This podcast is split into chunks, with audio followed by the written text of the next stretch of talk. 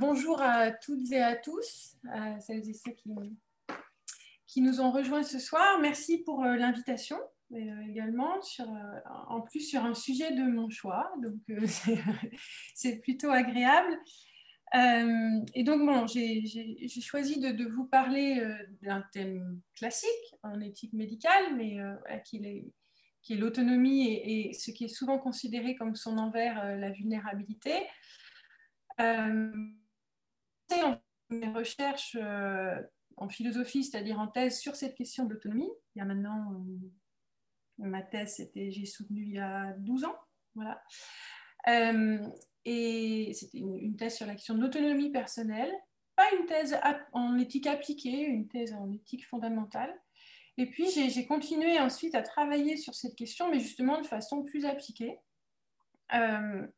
notamment euh, en m'intéressant euh, voilà, aux, personnes en situation de handicap, mais aussi euh, aux animaux, mais aussi aux, personnes qui sont impliquées dans, dans des protocoles de recherche, que ce soit en sciences, sciences du vivant ou, en sciences humaines et sociales, donc en éthique de la recherche.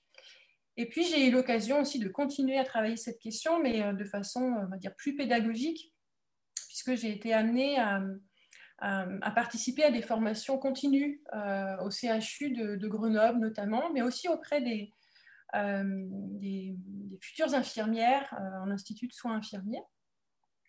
voilà, d'où le choix de, cette thématique voilà, assez naturelle, si on veut, pour moi, même si aujourd'hui en recherche, j'utilise toujours ce, concept d'autonomie et, et, celui de vulnérabilité, mais voilà, dans, dans, des domaines, dans un domaine un, petit peu, un petit peu différent. Voilà, puisque je travaille sur la gestation pour autrui, en fait, depuis euh, quelques années. Euh, je crois que j'ai tout dit. Donc, je suis maîtresse de conférence en philosophie. Donc, vous le voyez à l'écran, à l'université Grenoble-Alpes, euh, dans un laboratoire qui s'appelle l'IFIG, donc l'Institut de philosophie de Grenoble. Et je suis aussi rattachée à un autre laboratoire à Paris, à l'Institut des sciences juridiques et philosophiques de la Sorbonne. Et puis, je suis euh, membre depuis deux ans de l'Institut universitaire de France. Voilà. Je crois que j'ai tout dit. très bien, très bien. Une belle présentation. Donc maintenant, on en attend d'autant plus. Voilà, c'est ça. Euh, alors, je vais, je vais introduire. Bon, je, pense que je, vais parler pendant 1h15 hein, à, peu près. Euh, et, je vais introduire la, conférence en convoquant euh, deux interventions philosophiques que j'ai choisies pour une raison bien précise. Euh, ensemble, ces deux interventions nous invitent d'emblée à réfléchir au, rapport entre l'autonomie et la vulnérabilité, en nous demandant si ce que j'appelle la situation clinique, c'est-à-dire tout simplement la situation de soins au sens médical du terme, donc en nous demandant si cette situation clinique est si différente de celle qui caractérise nos vies ordinaires, euh, c'est-à-dire les vies de personnes en bonne santé, plus ou moins bonne santé, que nous menons en dehors des établissements de soins et plus généralement en dehors des contextes de prise en charge médicale. Alors la première intervention est tirée d'un ouvrage euh, d'une philosophe, Corinne Pelluchon, qui est paru en 2009, intitulé euh, L'autonomie brisée, bioéthique et philosophie, un ouvrage assez connu, donc vous avez déjà entendu parler. Et euh, j'ai choisi un extrait de l'ouvrage qui se présente comme une description de cette situation clinique, euh, une description dans laquelle beaucoup parmi vous se reconnaîtront sans doute, celles et ceux qui soignent comme celles et ceux qui sont soignés. Donc on va commencer par la lire voilà, ensemble. Elle est très simple, elle est un petit peu longue, mais vous allez voir. Euh, elle nous dit La peur, le déni, la colère, la fatigue et les obstacles cognitifs à la compréhension des informations ne sont pas les seules entraves à l'autonomie du malade. La maladie est un assaut autologique, alors c'est un terme un peu jargonneux, mais c'est-à-dire un assaut contre l'être même de la personne. Elle oblige à des changements drastiques dans le style de vie, affecte profondément l'identité du malade, l'image qu'il a de lui-même et celle que les autres ont de lui. Le malade, cet ami de toujours, ne lui obéit plus. Il comprend combien il est juste de dire que la santé est le silence des organes, selon la, célèbre formule de René Lérich. Car la maladie s'interpose entre le corps et l'esprit. Plus profondément encore que la perte de contrôle de son corps, la maladie désigne l'état d'une humanité blessée, d'une personne compromise dans sa capacité fondamentale à gérer sa propre vulnérabilité. Son autonomie est brisée. Parce que le malade doit s'en remettre à un autre, savoir ce qu'il a et comment s'y prendre pour guérir, il est dépendant. Cette situation de dépendance le met aux prises avec sa propre vulnérabilité, une vulnérabilité que la maladie aggrave et qu'elle interdit de dissimuler ou de fuir. C'est moi qui ai mis certains passages en italique, là j'y reviendrai plus tard. Des représentations datant de la période où il était enfant et évoquant d'autres dépendances plus ou moins bien acceptées ressurgissent. Dans la maladie, l'homme est face à lui-même, à la fois plus seul que dans la vie normale et plus encombré, parce que les infirmières l'assistent, le lavent, l'aident à se lever, à manger et à s'acquitter des fonctions vitales les plus ordinaires. Dans ces conditions, les soignants sont obligés de prendre en compte l'expérience de la maladie et ce qui, en elle, peut compromettre l'autonomie du patient. Alors cet extrait euh, met clairement au premier plan euh, la rupture l'écart hein, entre la, situation clinique et la vie ordinaire. La situation clinique serait marquée par une perte de l'autonomie dont nous jouissons en temps normal, et cela à plusieurs niveaux. Alors, perte d'autonomie d'abord au niveau euh, cognitif et conatif. C'est-à-dire que la maladie met en péril le bon exercice de nos capacités intellectuelles, mais aussi la volonté d'en faire usage. Ce faisant, elle nous met à la merci de nos émotions, de l'apathie, mais aussi de la tromperie, et donc nous expose à prendre de mauvaises décisions pour nous-mêmes. Perte d'autonomie à un second niveau, ensuite le niveau corporel. C'est-à-dire qu'habituellement, nous sommes dans une position de maîtrise ou de contrôle de notre corps, position qui nous permet à la fois de faire un avec notre corps et en même temps de l'oublier. Or, dans la maladie, ce corps prend trop de place et renverse ainsi la relation d'autorité de l'esprit sur le corps, relation qui est généralement perçue comme légitime et nécessaire. Troisième niveau de perte d'autonomie, le niveau social. La maladie nous oblige à nous en remettre à autrui, non seulement pour savoir ce que le futur nous réserve, pour, au, moins à moyen terme, mais aussi pour accomplir les tâches les plus banales de la vie quotidienne. Ce dont nous sommes alors dépossédés, c'est de la possibilité d'organiser notre existence et de satisfaire nos besoins seuls, c'est-à-dire sans l'aide des autres. Voilà les trois modifications majeures hein, qui étaient euh, voilà, euh, exposées dans, l'extrait que j'ai cité. Trois modifications qui ont bien sûr des répercussions psychiques sur le rapport à soi. Euh, ce qu'en philosophie on appelle notre identité pratique, c'est-à-dire la description de nous-mêmes à l'aune de laquelle nous nous estimons et à l'aune de laquelle nous nous orientons dans le monde, eh bien cette identité profondément déstabilisée au point que nous nous reconnaissons parfois plus nous-mêmes. Alors, comme le souligne aussi euh, Guillaume Leblanc, un, autre philosophe que peut-être vous connaissez aussi au, moins de nom, hein, qui, a écrit beaucoup, pas mal d'articles sur la vulnérabilité, eh bien, il y a une vie psychique hein, de la maladie, même quand cette maladie est organique, et cette vie psychique peut d'ailleurs continuer bien après la disparition de la maladie ou bien après euh, la guérison. Alors, tout cela suggère apparemment que l'autonomie et la vulnérabilité, alors je ne définis pas encore les termes, hein, les laisse pour l'instant à leur usage courant et intuitif, hein, j'y reviendrai plus tard. Donc, tout cela suggère donc que ces deux conditions sont radicalement étrangères l'une à l'autre, qu'elles ne peuvent pas cohabiter ou s'actualiser dans le même espace-temps de la personne. La situation clinique, caractérisée par la vulnérabilité et la dépendance, apparaît alors comme une sorte d'exil en dehors de nos vies ordinaires, qui seraient quant à elle des vies autonomes. Pourtant, euh, Corinne Pelluchon invite aussi à, nuancer cette lecture lorsqu'elle observe, dans l'extrait que j'ai cité, que la maladie, euh, que la vulnérabilité pardon, qui est frontalement rencontrée dans la maladie, est en fait, je ne sais pas si vous vous rappelez les italiques, hein, une vulnérabilité que la maladie aggrave et qu'elle interdit de dissimuler ou de fuir. Et quand elle rappelle aussi que euh, la dépendance que nous pouvons alors éviter en rappelle d'autres, hein, plus ou moins bien l'accepter. Il y aurait donc, si l'on s'attarde sur ces passages-là, euh, il y aurait donc en réalité une certaine continuité entre la situation clinique et nos vies ordinaires. Plus précisément, et, si on extrapole un peu, la situation clinique mettrait sur le devant de la scène, en quelque sorte, une condition, celle d'être vulnérable et dépendant, hein. une condition qui est non pas absente de nos vies ordinaires, mais absente de la façon dont nous les envisageons, absente de la façon dont nous souhaitons les mener, et absente surtout de la façon dont nous aimons à les afficher. c'est ce que met plus en évidence la seconde intervention philosophique que j'ai annoncée, qui est beaucoup plus récente et qui nous parle cette fois de la crise sanitaire que nous vivons maintenant euh, depuis euh, plus d'un an. Voilà la deuxième intervention, euh, donc, que, l'on doit à Marie Garot, qui est autrice d'un ouvrage consacré à la vulnérabilité paru, en 2018 et qui a été interviewée par Libération en juin 2020. Donc pour Marie Garot, cette crise sanitaire a en effet mis en lumière nos interdépendances ordinaires, c'est-à-dire le fait que nous dépendons toutes et tous les uns des autres pour vivre au jour le jour et même pour vivre bien, c'est-à-dire pas seulement pour survivre. Davantage encore, euh, la crise a montré, euh, d'après elle, que ce sont ces interdépendances individuellement et collectivement de ne pas être confronté en permanence à notre vulnérabilité, de ne pas seulement la subir, de ne pas être trop envahi ni malmené par elle, au point d'ailleurs d'imaginer que nous sommes invulnérables. Autrement dit, ce sont ces interdépendances qui ne sont pas essentiellement euh, naturelles ni choisies, mais au contraire socialement organisées par nos institutions. Ce sont ces interdépendances qui soutiennent notre capacité à être autonome et le sentiment que nous avons de l'être.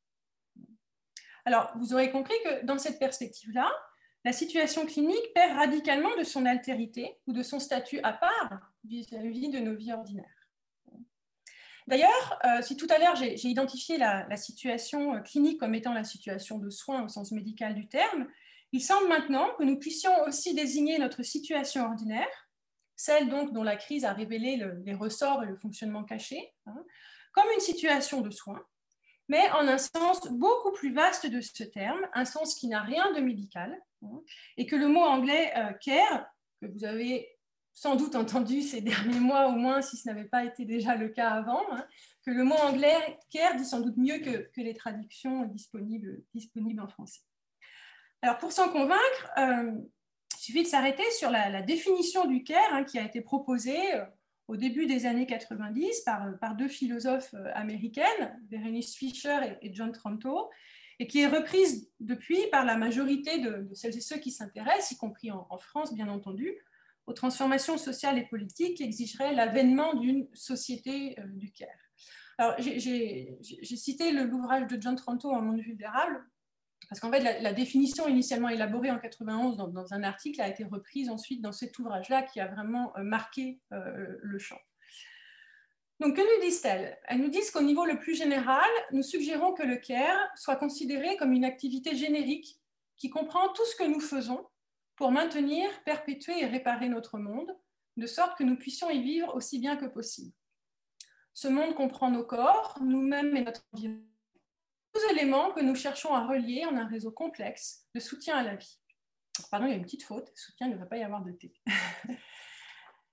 Euh, d'après cette définition, on, inclura donc, alors je crois qu'il y a quelqu'un qui est dans la salle d'attente et qui veut rentrer. Voilà. Euh, d'après cette définition, on, inclura donc dans les activités de care les activités euh, de soins au sens médical, mais aussi beaucoup d'autres que le confinement, alors surtout le, premier confinement, a particulièrement euh, mis au jour.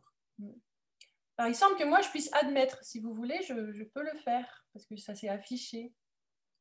Je vais voir, voir si ça marche. non, Donc, je l'ai fait entrer, hein, je pense. D'accord, parce que c'était resté sur, sur l'écran. Donc, on inclura, d'après cette définition, dans les activités de care, dans les activités de soins aussi médicales, mais aussi beaucoup d'autres, hein, euh, mises au jour euh, spécialement pendant le premier confinement. Comme le rappelle euh, Marie Garot, toujours, on a en effet beaucoup parlé des, soignants à l'hôpital, dans les EHPAD et, au domicile des personnes malades, mais aussi des enseignants et des assistants d'éducation, mais encore des femmes de ménage et des éboueurs, ainsi que des caissières, des manutentionnaires de la grande distribution, des livreurs et des transporteurs, autant de personnes qui, euh, je cite Marie Garot, euh, occupent dans les processus qui permettent à la vie de se maintenir des positions décisives mais exposées et peu reconnues, fermez les guillemets, c'est-à-dire des positions qui sont couramment rabattues dans le registre du sale boulot et mal rémunérées. C'est donc, je la cite une dernière fois, l'importance du soin pris en un sens très large et étendu, à savoir en tant qu'un processus complexe euh, permettant le maintien de l'existence. C'est donc cette importance du soin que la crise sanitaire nous a obligés à reconnaître, quitte à déstabiliser profondément, là aussi, notre rapport à nous-mêmes et l'image de nous-mêmes que nous préférons porter, que nous préférons alors, cette introduction un peu longue de, mon propos euh, nous emmène directement au problème philosophique principal qu'on va traiter ensemble. Euh, quelle conception de, l'autonomie et de la vulnérabilité sont-elles susceptibles euh, de rendre compte du fait que, loin d'être un miroir inversé de nos vies ordinaires, la situation clinique en est plutôt un miroir grossissant alors, pour y répondre, je, commencerai par explorer successivement deux façons de penser les rapports entre ces deux conditions, autonomie et la vulnérabilité, en soulignant chaque fois les difficultés qu'elles soulèvent. Cela me permettra de proposer ensuite euh, une, lecture du, passage en contexte clinique, hein, euh, d'une éthique traditionnellement paternaliste à une éthique de l'autonomie ou une éthique autonomiste, lecture qui tient compte des, critiques adressées à ce que l'on qualifie parfois de révolution. Et dans un troisième et dernier temps, je présenterai donc une, conception d'autonomie qui, face à l'approche dominante, serait plus fidèle non seulement à ce qui se joue, serait plus fidèle à ce qui se joue non seulement dans la relation de soins au sens médical du terme, mais à ce qui se joue également dans les rapports de care qui structurent nos vies euh, ordinaires. Voilà pour le programme. Euh, alors, Penser ensemble la vulnérabilité et l'autonomie, comme je me propose de, le faire aujourd'hui, cela ne va d'abord euh, pas du tout de soi, pas plus pour la philosophie que pour la médecine. Euh, à tel point que traditionnellement, euh, on ne les pense justement pas ensemble, mais au contraire, dans une logique disjonctive. Ce n'est pas l'un et l'autre, mais l'un ou l'autre. Autrement dit, on ne peut pas être à la fois autonome et vulnérable, donc dépendant. On est soit autonome, soit vulnérables et dépendants. Dans cette perspective, il y a deux catégories de personnes que l'on peut appréhender en revenant simplement à, l'étymologie hein, des termes en jeu. Euh, littéralement, c'est-à-dire à partir du grec euh, autos nomos, hein, être autonome, c'est en effet être à soi-même, sa propre loi. D'où l'association euh, de l'autonomie à, l'idée d'autolégislation hein, que l'on retrouvera voilà, chez Emmanuel Kant, par exemple. Tandis qu'être vulnérable, cette fois à partir du latin euh, vulnus, la blessure littéralement, eh bien, c'est être, euh, physiquement et moralement, par autrui, mais aussi par soi-même, et sans pouvoir se défendre. Alors, si l'on se base sur ces premières euh, définitions, on aurait donc d'un côté les personnes autonomes, en pleine possession de leurs facultés de jugement et de décision, maîtresses de leur choix et de leur trajectoire de vie. Et de l'autre, on aurait les personnes vulnérables qui, étant insuffisamment capables, voire incapables de juger et de, décider pour elles-mêmes, eh bien, risquent de se porter préjudice ou de subir des préjudices infligés euh, par autrui. Ce qu'on appelle le principe d'autonomie, alors plus précisément le principe de respect de l'autonomie des personnes, hein, qui se traduit de façon euh, classique dans l'exigence de recueillir leur consentement euh, libre et éclairé, eh bien, ce principe d'autonomie ne s'appliquerait donc pas aux personnes qui font partie de cette seconde catégorie hein, des, vulnérables. Donc ça, c'est pour la logique euh, disjonctive. Alors, que nous dit précisément ce principe d'autonomie? Dans sa formulation libérale, c'est-à-dire une formulation où, il est censé, le principe est censé favoriser la, protection des droits et des libertés de l'individu face aux abus de pouvoir des institutions, c'est-à-dire face à l'État et plus généralement la société. Donc, dans cette formulation libérale, le principe interdit de contraindre une personne à agir ou de l'empêcher d'agir au nom de ce qu'on estime être son propre bien, euh, que ce bien soit physique ou moral. Autrement dit, on ne peut pas faire, faire faire ou interdire de faire aux personnes quelque chose qui contredirait leur jugement et leurs désirs personnels, ou bien qui ne tiendrait pas du tout compte de leur jugement et de leurs désirs personnels, quand bien même on penserait que cela euh, vaut mieux pour elle. Restreindre la liberté d'action d'une personne ou interférer avec sa volonté n'est alors légitime que si cette personne représente une menace pour la liberté ou l'intégrité d'une donc si elle risque de porter préjudice à un tiers ou à la société. Si en revanche ces choix ne concernent qu'elle-même, rien ne peut justifier une telle interférence ou une telle restriction, même si on peut trouver que les, choix de la personne en question ne, ne, sont pas très recommandables et qu'on ne les ferait pas pour soi-même, par exemple. Alors, on doit la plus claire expression euh, de ce principe euh, au philosophe britannique euh, John Stuart Mill, affirmant, je, cite le début de l'extrait, affirmant que le seul aspect de la conduite d'un individu qui soit du ressort de la société est celui qui concerne les autres. Mais pour ce qui ne concerne que lui, son indépendance est de droit absolu. Sur lui-même, sur son corps et son esprit, l'individu est souverain. Donc en 1859, dans l'ouvrage intitulé de, la liberté. Le même philosophe précise toutefois, juste après, que ce principe, en fait, euh, ne s'applique qu'aux êtres humains dans la maturité de leurs facultés,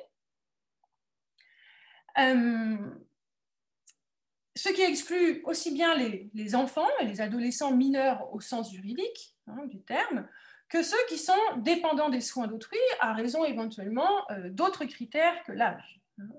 Ceux-là, les vulnérables, doivent être, nous dit euh, protégés contre leurs propres actions aussi bien que contre les risques extérieurs.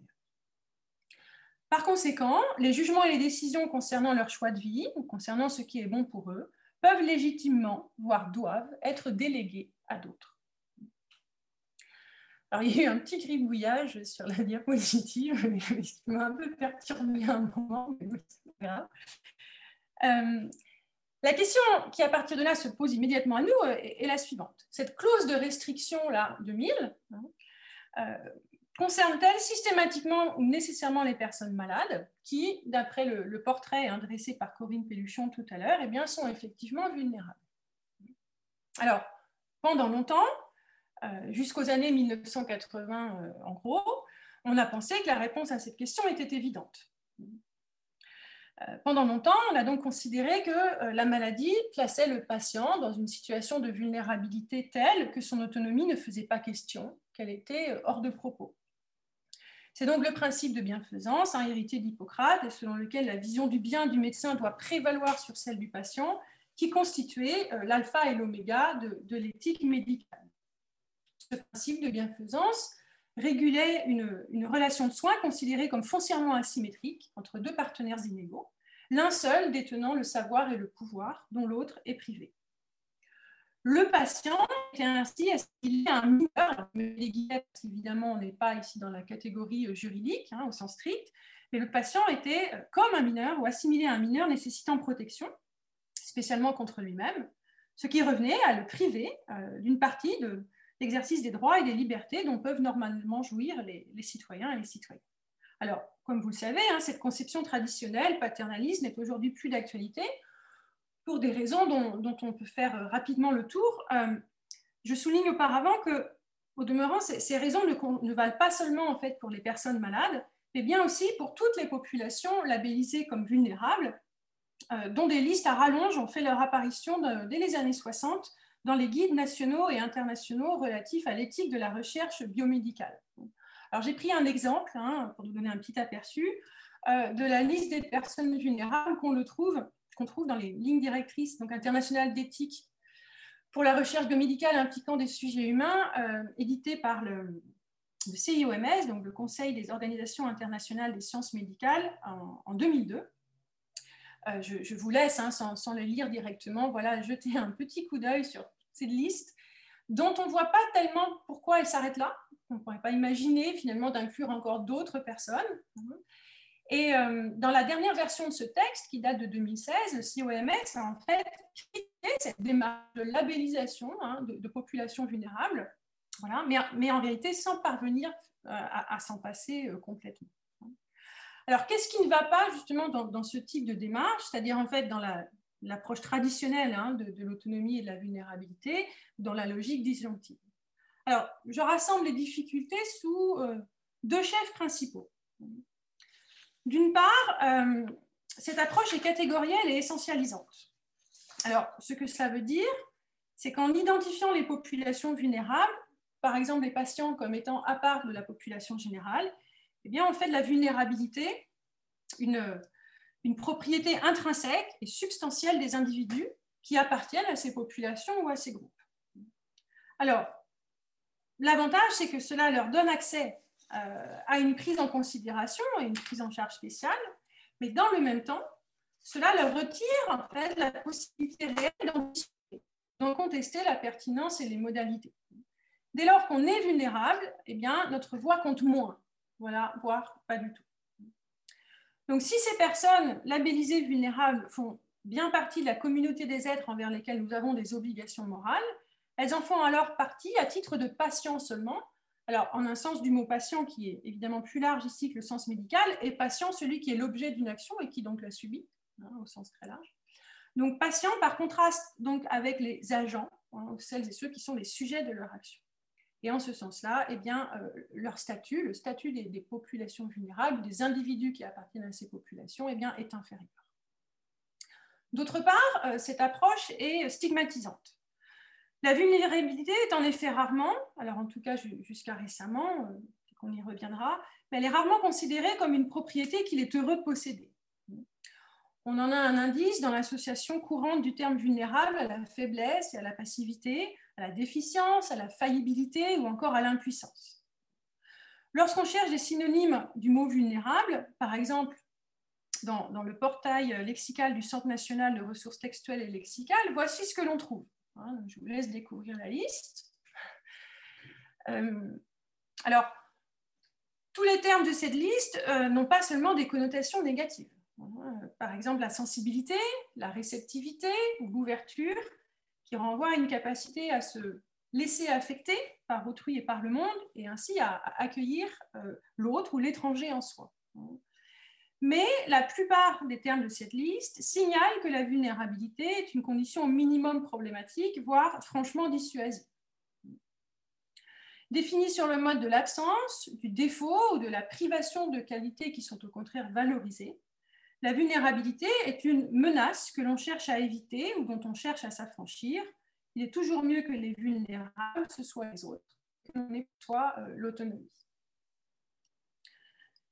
Voilà pour deux difficultés principales de, la première approche. Alors, tenant compte de ces difficultés, la seconde façon de penser les rapports entre autonomie et vulnérabilité eh bien, prend exactement euh, le contre-pied euh, de la première.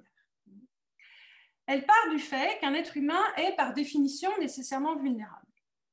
La vulnérabilité est donc notre lot commun, celui qui nous échoit, bon gré mal gré, euh, du seul fait de notre appartenance à l'espèce humaine et de la même de cette appartenance, du seul fait d'exister. Il n'y a pas que les êtres humains qui soient vulnérables. Par conséquent, un être humain ne peut devenir et demeurer autonome que sur le fond de cette condition fondamentale de vulnérabilité, à laquelle même celui ou celle qui a l'air d'être le plus autonome n'échappe pas. Alors, je, prends ici les termes de la sociologue Patricia Paperman. Hein. Euh, les gens vulnérables n'ont rien d'exceptionnel, même si dans nos représentations, ils se restreignent souvent à quelques figures paradigmatiques, dont celle de la maladie, mais aussi du début de la vie et du grand âge, ou encore du handicap. Donc la vulnérabilité ici, dans cette approche, est donc toujours première ou originaire, ce qui signifie que l'autonomie vient toujours après, en second, comme une conquête, et elle est également toujours dernière, non seulement au sens où elle marque particulièrement la fin de la vie, mais au sens où tout au long de la vie, elle est irréductible, elle ne disparaît pas, elle ne peut pas être abolie. Pour autant, nous sommes autonomes, et certains euh, plus que d'autres évidemment. Ce n'est donc pas parce que nous sommes invulnérables, mais parce que nous ne sommes pas trop empêchés par cette vulnérabilité commune qui constitue ce qu'on peut donc appeler un invariant anthropologique, une condition transversale à tout statut et à toute identité. Alors, à quel titre? C'est-à-dire, à quel titre, voilà, justement, être humain, c'est, voilà, euh, par définition, être vulnérable Bien, à deux titres essentiellement. Euh, si nous sommes tous vulnérables, c'est d'abord parce que nous avons, ou plutôt parce que nous sommes un corps dont la constitution et l'évolution sont pour une large part pas sous notre contrôle. À ce corps ou à cette condition incarnée, est imputable ce qu'on appelle parfois un peu pompeusement euh, la finitude humaine. C'est par lui et à cause de lui euh, que nous sommes sujets aux besoins et aux manques, à la souffrance, à la maladie, à la mort, ainsi qu'à l'angoisse et à l'effroi euh, qu'elle suscite. Mais si nous sommes toutes et tous vulnérables, c'est aussi parce que nous sommes des êtres sociaux et non pas des sortes d'atomes isolés les uns des autres et donc à l'abri les uns des autres. Nous sommes nécessairement en relation avec d'autres et ces relations, qui peuvent toujours être des relations de pouvoir et de dépendance, même lorsqu'elles sont choisies et qu'elles paraissent les plus égalitaires, comme dans l'amitié, même lorsque nous les désirons ardemment, comme dans l'amour. ces relations nous rendent vulnérables à ces autres, à leurs actions et à leurs attitudes envers nous. Être en relation, c'est toujours courir le risque de pâtir de la relation ou d'en être affecté, alors en bien certes, mais aussi euh, en mal. C'est donc en raison de ces deux caractéristiques, hein, être un corps et être en relation, euh, que l'autonomie s'exerce toujours en condition de vulnérabilité et qu'elle ne peut avoir de sens que par rapport à cette condition de vulnérabilité dont la suppression, supposée qu'elle soit souhaitable, est à l'heure actuelle en tout cas euh, impossible. Alors, j'insiste un petit peu peut-être euh, lourdement, mais étant donné que cette seconde approche prend à rebours une façon plus habituelle de voir les choses, ce n'est peut-être pas complètement inutile. il s'agit donc désormais de réaliser qu'à l'échelle de la société, aucune, euh, aucune dichotomie entre les individus vulnérables et les individus autonomes n'est tenable. Et à l'échelle de l'individu, aucun principe de tiers exclu entre l'autonomie et la vulnérabilité eh n'est applicable. Autrement dit, non seulement la vulnérabilité ne peut servir à fonder aucun partage entre les êtres humains, mais au sein même de l'individu, les attributs qui sont en cause dans sa vulnérabilité avérée ne sont pas contradictoires avec ceux auxquels il doit la possibilité de son autonomie. Contraire, ces attributs se présupposent les uns les autres. Alors, je cite ici un, article de, Paul Ricoeur, hein, paru en 1995, euh, qui montre bien que, euh, qui, élabore hein, cette idée qu'entre l'autonomie et la vulnérabilité, il n'y a non pas une antinomie, c'est-à-dire pas une contradiction, mais un paradoxe. Pourquoi? Eh bien, euh, les deux termes, dit-il, se composent entre eux. L'autonomie est celle d'un être fragile, vulnérable, et réciproquement, la fragilité et la vulnérabilité sont celles d'un être appelé à devenir autonome parce qu'il l'est toujours déjà d'une certaine façon. C'est-à-dire parce qu'il est toujours au moins en puissance et qu'il deviendra donc davantage autonome ou autonome en acte depuis sa vulnérabilité et pas seulement contre elle, et a fortiori pas sans elle. Euh, je signale en passant, à partir de ce texte de Ricoeur, que cet article hein, que je convoque ici un peu rapidement, qui est intitulé tout simplement euh, Autonomie et vulnérabilité, cet article a, fait l'objet d'un commentaire un peu plus développé dans une autre conférence de la chaire de philosophie à l'hôpital, qui a été donnée en 2018 par, euh, par Cynthia Fleury, euh, comme l'indique, et puis qui est toujours disponible en ligne, hein, donc il est possible de la réécouter. Et comme l'indique le, titre hein, de sa conférence, donc Éthique du CARE, la refonte du concept d'autonomie, nos deux conférences entrent en résonance, bien sûr, et, se complètent. Donc voilà, je, vous invite à l'écouter si vous l'avez manqué à l'époque, et, également à lire euh, un petit tract Gallimard qu'elle a, euh, qu'elle a publié en 2019, hein, le, soin, est un humanisme. Je, ferme cette petite, petite parenthèse. Euh, mais donc, si on suit Ricoeur, si on suit aussi l'éthique du Caire, hein, euh, on est donc fondé à dire qu'il y a seulement des situations de plus ou moins grande vulnérabilité et réciproquement de plus ou moins grande autonomie. Pas de frontière nette et hermétique entre les deux situations, mais plutôt un continuum ou un spectre de capacités et de ressources qui varie en fonction des circonstances dans lesquelles on se trouve. Donc, de même que les personnes apparemment les plus autonomes sont en réalité elles aussi vulnérables et dépendantes, même si cela ne se voit pas, ou moins. De même, il y a toujours un reste d'autonomie ou une possible autonomie chez les personnes qui nous apparaissent extrêmement vulnérables. Autrement dit, hein, on fait entre les unes et les autres des différences de degré et non pas euh, une différence de nature.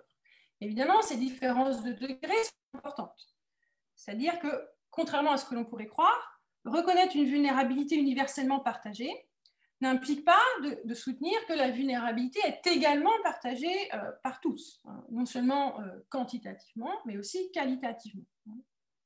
Alors, plus exactement, il faudrait dire que cette, cette, ce nivellement de la vulnérabilité est un risque en fait encouru par l'approche conjonctive justement de l'autonomie et de la vulnérabilité. Mais c'est un risque que la situation clinique de vulnérabilité nous contraint aussitôt à écarter. C'est-à-dire la, la situation clinique nous contraint à aller au-delà du constat d'une condition commune pour poser un problème spécifique.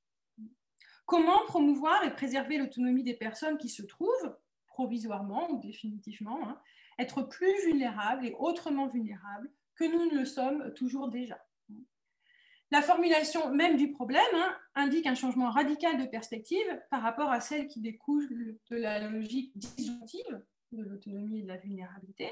C'est-à-dire, au lieu d'assigner le patient à la vulnérabilité que lui confère la maladie, euh, cette formulation interroge les conditions qui soutiennent le développement et le déploiement de l'autonomie, malgré la vulnérabilité du patient et à partir d'elle. Donc j'en arrive ainsi au, second moment de, la conférence, hein, c'est-à-dire l'examen du, partage en contexte de soins, euh, l'examen du passage pardon, en contexte de soins d'une éthique euh, paternaliste à une éthique de l'autonomie ou une éthique autonomiste je dirais parfois éthique autonomie sans que ce soit du tout péjoratif ou négatif de, ma part. Hein. c'est simplement le, comme paternaliste, voilà, une façon plus commode peut-être de, nommer les choses. Euh, alors, je vais revenir euh, rapidement d'abord sur euh, la législation que vous connaissez, hein, mais la législation qui en France a institutionnalisé ce passage. c'est-à-dire les lois de janvier et mars 2002 relatives aux droits des malades et aux usagers du système de points, du système de soins. Je, et je vais souligner simplement trois points. Alors, le premier est un simple rappel. On sait que cette législation est le produit de mobilisation de patients contre le pouvoir souverain de la médecine, en particulier des associations de, lutte contre le, sida et, mais peu moins en France qu'aux États-Unis, de mouvements féministes hein, autour des, questions de, santé. Ces mobilisations invitaient les patients à acquérir des informations médicales et scientifiques contre l'opacité d'un langage savant, tenant à l'écart les personnes directement concernées, et donc contre un régime de connaissances qui donnait aux institutions médicales hein, le contrôle du corps des patients. D'où le second point. On peut comprendre le passage de l'éthique paternaliste à l'éthique autonomiste sous deux dimensions. Une dimension épistémologique d'une part, hein, au sens où il s'agit non pas de substituer, mais au moins d'articuler une norme subjective de décision et de traitement, qui traduit le point de vue existentielle du patient sur sa, sur sa maladie, à une norme objective qui exprime le point de vue scientifiquement informé du médecin. Première dimension. Deuxième dimension est politique. Il s'agit de sortir le patient de l'état de minorité ou de tutelle euh, dans lequel il était euh, auparavant maintenu par l'autorité médicale. Alors, si vous avez le vague souvenir voilà, de ce célèbre texte de Kant, Qu'est-ce que les Lumières? Vous vous rappelez peut-être qu'on doit cette expression état de minorité ou de tutelle aux, aux philosophes. Et peut-être vous rappelez-vous aussi que euh, Kant vise d'abord, en fait, dans ce texte, l'état dont nous sommes nous-mêmes responsables, faute de faire euh, usage de nos capacités. Par exemple, c'est un exemple de Kant, hein, lorsque nous remettons au médecin le choix de notre régime mais tout en ciblant voilà, euh, ceux qui sont sous tutelle, hein, Kant n'en incrimine pas moins les tuteurs eux-mêmes, à travers quelques formules frappantes hein, que j'ai reprises, les tuteurs eux-mêmes qui abêtissent leur bétail, dit-il, qui se chargent de surveiller les hommes et plus encore les femmes, et qui les découragent de marcher seuls, entre guillemets. Alors, ce qui est alors dénoncé euh, par Kant, hein, ce n'est pas l'autorité en soi, par exemple l'autorité médicale, mais aussi l'autorité religieuse ou l'autorité euh, pédagogique, scientifique, mais c'est un mode d'exercice de l'autorité et de soumission à l'autorité qui exprime, dans les termes que je, reprends cette fois à Michel Foucault, un rapport vicié entre le gouvernement de soi et le gouvernement des autres. Je souligne ici, euh, parler de gouvernement hein, n'a rien d'extravagant, hein, puisque L'autonomie, dans l'Antiquité grecque, est un concept politique. Hein. Déjà, on, en a eu un aperçu quand on a évoqué l'idée d'autolégislation hein, tout à l'heure. C'est-à-dire, dans l'Antiquité grecque, euh, l'autonomie qualifie un mode de souveraineté hein, euh, caractérisé par l'indépendance de la cité, euh, par, exemple Sparte ou Athènes, à l'égard de, puissances hégémoniques étrangères et, en vertu de cette souveraineté, eh bien, elle dispose d'un pouvoir d'auto-administration et de législation interne. Donc voilà, cette, cette, dimension politique originelle du concept d'autonomie est, à garder, en tête. Et il n'est pas extravagant non plus, ce sera mon, troisième point ici, de lire en fait dans la législation française une tentative pour transformer ce rapport entre gouvernement de soi et gouvernement des autres, ou pour le rendre plus vertueux. Comme en atteste voilà, euh, l'article du Code de la santé publique que vous devez toutes et tous euh, voilà, plus ou moins connaître hein, et que je reproduis euh, seulement partiellement à l'écran. Je, vais citer juste le début. Hein. Toute personne prend avec le professionnel de santé et compte tenu des informations et des préconisations qu'il lui fournit, les décisions concernant sa santé, Toute personne a le droit de refuser ou de ne pas recevoir un traitement. Le médecin a l'obligation de respecter la volonté de la personne. Euh, aucun acte médical ni aucun traitement ne peut être pratiqué sans le consentement libre et éclairé de la personne et ce consentement peut être retiré à tout moment. la lettre du texte est assez claire, ce qui ne signifie, ce qui ne signifie pas évidemment que sa mise en pratique soit aisée. Euh, mais pourquoi elle est assez claire? Eh bien, parce qu'elle invoque la codécision du patient et du médecin, et que cette invocation permet d'écarter les, fausses conclusions que l'on pourrait être tenté de, tirer hein, de la sollicitation du consentement libre et éclairé du patient. Il n'est pas question ici de renoncer au principe de bienfaisance et donc à la responsabilité du médecin, mais de faire en sorte que ce principe ne préempte pas ou ne subordonne pas systématiquement le principe d'autonomie.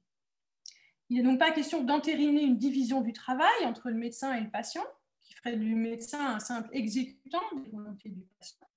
Mais au contraire, selon une formule que je reprends à nouveau à Paul Ricoeur, mais dans un autre texte, euh, il s'agit de promouvoir un pacte de solidarité qui fait du médecin et du patient des alliés dans la lutte commune contre la maladie et la souffrance. Donc la lettre du texte, voilà, paraît assez claire. Mais cela n'empêche évidemment pas de s'interroger sur l'esprit qui anime voilà, euh, que le mot autonomie lui-même n'ait pas été explicitement prononcé par le législateur, il n'apparaît pas voilà, dans, le texte, eh bien, suggère déjà deux choses. D'abord, que le sens de cette notion d'autonomie est en réalité obscur. Donc, il est difficile d'en trouver une définition non contestable et consensuelle, euh, ce que les philosophes contemporains admettent volontiers. Deuxième chose, euh, c'est que peut-être prononcer le mot hein, ou la notion d'autonomie risquerait de véhiculer une conception inadéquate de la relation clinique, conception qui heurterait la profession médicale, mais qui pourrait bien aussi desservir les intérêts du patient lui-même. Alors, de fait, au début des, années 2000, hein, les critiques ne, manquaient pas déjà qui, voyaient dans le triomphe de l'autonomie euh, advenu dans, dans, la bioéthique et l'éthique médicale nord-américaine une mise en échec du sens même du soin, et ces critiques ne se sont pas vraiment taries depuis. Alors, je vais retenir aujourd'hui les critiques qui alimentent une thèse en particulier, euh, la thèse selon laquelle l'éthique autonomiste justifierait, générerait une injonction à l'autonomie et reviendrait donc à nier la vulnérabilité du patient. Alors, l'injonction en question est bien sûr paradoxale, au sens où euh, elle retourne une liberté, qui en principe ouvre des possibles, en obligation à laquelle l'individu ne peut pas se soustraire. Alors on peut peut-être recourir à, une métaphore hein, pour expliciter cette injonction paradoxale. Imaginons, j'ai plusieurs portes ouvertes devant moi, au moins deux, qui donnent chacune sur une pièce différente, mais en réalité je ne peux entrer que dans une seule pièce car les autres portes sont des trompe-l'œil. Alors concrètement, cela signifie que le droit de savoir et de choisir se transforme en devoir de savoir et de choisir. Alors, en quoi est-ce problématique? La première difficulté vient du fait qu'en principe, euh, devoir implique pouvoir. C'est-à-dire que les normes qui nous disent ce qu'il faut faire ne doivent pas être si exigeantes que s'y conformer serait en dehors de notre portée. Or, il est douteux non seulement qu'un patient puisse jamais en savoir autant que le médecin sur son cas, mais aussi, si l'on se rappelle à nouveau la, description hein, de la situation clinique fournie par Corinne Pelluchon au, début de mon intervention, euh, il est douteux aussi que le patient soit en état de faire un usage raisonnable de ce savoir. Hein. C'est bien que la, part de lumière et de liberté qu'il peut injecter dans son consentement est en réalité relativement faible. De ce point de vue, l'éthique autonomiste imposerait donc au patient une responsabilité qu'il n'est tout simplement pas capable d'assumer ou de mettre en œuvre, et elle l'émanciperait donc illusoirement seulement de la, position de passivité qui était euh, auparavant la sienne. Mais ce n'est pas seulement la, ce n'est pas la seule difficulté. Hein. Euh, il y a une seconde, donc, quand bien même un patient pourrait savoir tout ce qu'il faudrait savoir pour choisir en toute connaissance de cause, eh bien, un patient ne veut pas, en effet, voilà, forcément euh, savoir. Pas plus qu'il ne veut nécessairement être mis dans la position d'avoir à choisir. L'impératif d'autonomie peut ainsi aller à l'encontre de la vision qu'a le patient de son propre bien, donc de ce, à l'encontre de ce qu'impliquerait pour lui le respect de ses préférences, c'est-à-dire le droit de renoncer à savoir et à choisir pour s'en remettre à la compétence et à la décision de son médecin. Alors, on peut y voir hein, avec euh, Alexandre Jeunet, hein, que je, prends ici dans l'article un un petit peu ancien, mais toujours, pertinent, on peut y voir une nouvelle forme de paternalisme qui ne dit pas son nom. Mais surtout, cet impératif paraît discréditer la confiance qui est constitutive de la relation de soins, au motif qu'elle serait incompatible avec l'exercice de l'autonomie. Qu'est-ce que la confiance en effet? J'en reprends la, définition de la philosophe néo-zélandaise Annette Bayer. La confiance, nous dit-elle, est une vulnérabilité acceptée à la volonté d'autrui, une volonté possiblement mauvaise, mais dont, on ne s'attend pas à ce qu'elle soit mauvaise, et en l'occurrence pour deux très bonnes raisons qui sont au cœur de la relation thérapeutique, comme de la relation pédagogique entre enseignant et élève, par exemple. L'éthique autonomiste serait ainsi fondée non seulement sur un déni de la vulnérabilité effective du patient, mais aussi sur une vision unilatéralement pathologique de la vulnérabilité de la dépendance. Hein. Problème en fait qu'on avait déjà rencontré dans la logique euh, disjonctive et qu'on retrouve finalement dans la logique conjonctive ici. Alors, ça dit, bon, je ne sais pas si vous avez fait attention, j'ai essayé de m'exprimer dans cette critique de, façon de m'exprimer au conditionnel, hein, parce que cette critique qui est très répandue ne raconte pas toute l'histoire ou, plus exactement peut-être, passe à côté du début de l'histoire. On peut en effet dire qu'originellement, l'éthique autonomiste vise à éviter que la situation clinique ne soit l'occasion de multiplier ou de cumuler les vulnérabilités. Plus précisément, il s'agit d'éviter que la dépendance du patient à l'égard du médecin et de l'équipe soignante ne vienne accroître et renforcer la vulnérabilité qui est déjà la sienne du seul fait de la maladie. Alors, pour désigner cette vulnérabilité supplémentaire qui ne vient pas de la maladie elle-même, mais de la façon dont elle est prise en charge par les professionnels et les institutions du soin, eh bien, il est utile de mobiliser un concept qui a été récemment développé en, philosophie morale et éthique, le concept de vulnérabilité pathogène. Euh, donc voilà, le concept première fois élaboré dans cet ouvrage collectif euh, paru, en 2014. Alors sous cette expression un peu obscure peut-être, se cache en fait une idée euh, assez simple. C'est-à-dire qu'on entend par là une vulnérabilité qui est paradoxalement produite par les interventions qui visent à soulager ou à réduire la vulnérabilité de la personne, mais qui en fait y contribuent, voire la redoublent, parce que ces interventions sous-estiment les capacités qui, sont encore celles de la personne, ou bien parce qu'elles ne tiennent pas du tout compte de son point de vue. Et ce faisant, ces interventions augmentent l'état et le sentiment d'impuissance ou de désarroi déjà généré par la vulnérabilité qui rendait initialement nécessaire la prise en charge. Donc, loin de, nier la position de vulnérabilité inhérente à la maladie, la régulation de l'éthique médicale par le principe d'autonomie se présente ainsi comme une mesure de de protection du patient contre cette vulnérabilité pathogène. Alors, Paul Ricoeur, que j'ai déjà cité tout à l'heure, ne disposait pas hein, de ce concept-là, mais euh, l'une de ses interventions euh, anticipait sa pertinence, hein, l'une de ses observations anticipait sa pertinence, toujours dans l'article Autonomie et vulnérabilité. Trop de gens, euh, soulignait-il, ne sont pas simplement démunis de pouvoir, mais privés de pouvoir, et il y a une différence ici, bien sûr, introduite par l'idée de, privation, c'est-à-dire la privation ne renvoie pas simplement à une mauvaise fortune individuelle ou à un accident de vie, mais à la mauvaise action d'autrui, ou d'ailleurs à son inaction. Alors, dans le même registre, euh, on peut s'inspirer avec euh, Guillaume Leblanc, hein, que j'ai déjà aussi mentionné rapidement, euh, de la réflexion conduite par Judith Butler dans l'ouvrage Vie précaire, paru en, en 2005, l'ouvrage qui a été rédigé en, réponse à la politique menée par les États-Unis au niveau national et international suite aux attentats du, 11 septembre 2000. Euh, la philosophe américaine distingue en effet deux concepts de vulnérabilité ou de précarité. D'une part, un concept existentiel euh, ou ontologique qui nous ramène à ce qu'on a vu, hein, c'est-à-dire au corps et aux relations qui font la forme de vie humaine. Et d'autre part, un concept politique où cette vulnérabilité fondamentale est intensifiée et exploitée par des arrangements euh, sociaux, économiques et idéologiques qui exposent certaines vies davantage que d'autres à la blessure. Alors, j'ai cité ici Butler parce que voilà, euh, Guillaume Leblanc, on va le voir, exporte en fait cette analyse à la médecine, mais on retrouve en fait une distinction analogue entre deux couches de vulnérabilité, dont l'une est euh, nécessaire, hein, correspond ici au concept ontologique, et l'autre est contingente. On retrouve en fait, on retrouve cette distinction dans la plupart des théorisations philosophiques de la vulnérabilité aujourd'hui, aussi bien chez Axel Honneth que chez euh, Martin Nussbaum, par exemple. Alors Guillaume Leblanc donc, suggère d'exporter cette analyse à la médecine parce que la médecine est aussi, comme la politique, une réponse à la vulnérabilité, mais parce qu'elle est aussi une réponse qui contient à son tour la possibilité, je le cite, hein, euh, d'une violence maintenue et même amplifiée dans l'exercice médical euh, lui-même. Il s'agit alors de savoir, écrit-il, comment l'acte médical peut s'inscrire dans la vulnérabilité de la vie sans rajouter l'exercice mortifère de sa propre blessure. Et vous voyez que c'est exactement ce que problématise le concept de vulnérabilité.